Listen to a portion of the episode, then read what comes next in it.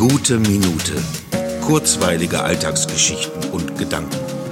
Mein Name ist Matthias Hecht und jetzt geht's auch schon los. Wie die auf Zack sind.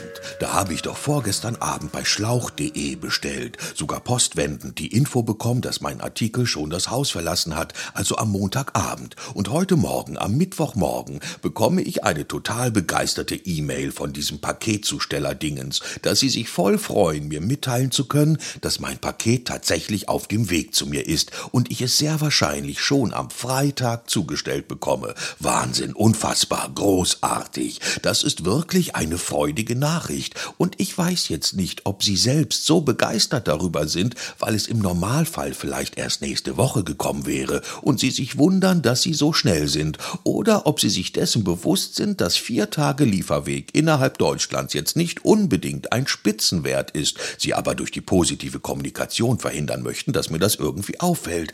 Ach so, was man bei schlauch.de bestellen kann. Na, Schläuche, solche und solche. Aber das ist eine ganz andere Geschichte.